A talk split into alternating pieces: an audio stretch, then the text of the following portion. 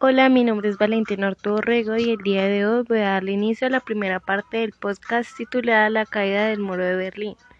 Para darle contexto al tema, iniciaré recordando cómo apareció el muro de Berlín. Al final de la Segunda Guerra Mundial, tras la división de Alemania, Berlín también quedó dividida en cuatro sectores de ocupación, los cuales fueron soviético, estadounidense, francés e inglés. Las malas relaciones entre comunistas fueron creciendo.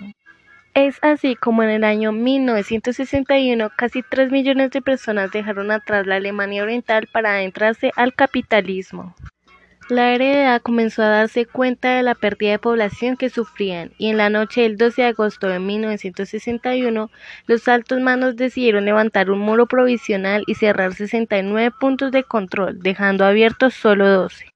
A la mañana siguiente se había colocado una alambrada provisional de 155 kilómetros que separaba las dos partes de Berlín.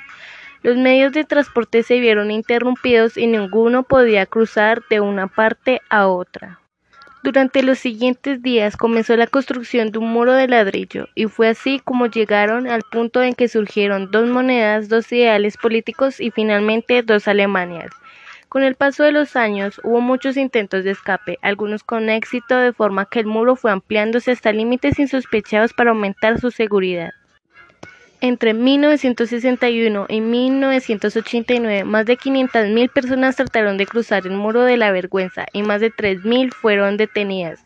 Alrededor de 100 personas murieron en el intento. Los casos de muertes no son exactos.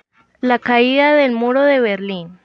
Después de muchos años surgió la caída del muro de Berlín, la cual vino motivada para la apertura de fronteras entre Austria y Hungría en mayo de 1989, ya que cada vez más alemanes viajaban a Hungría en mayo de 1989 para pedir asilo en las distintas embajadas de la República Federal Alemana. Este hecho motivó enormes manifestaciones en Alexanderplatz, que llevó a que el 9 de noviembre de 1989 el gobierno de la RDA afirmara que el paseo hacia el oeste estaba permitido. Ese mismo día, miles de personas se aglomeraron en puntos de control para poder cruzar al otro lado y nadie pudo detenerlos, de forma que se produjo un éxodo masivo. Al día siguiente se abrieron las primeras brechas y el muro comenzó la cuenta atrás para el final de sus días. Una vez liberados, familias y amigos pudieron volver a verse después de 28 años de separación forzosa.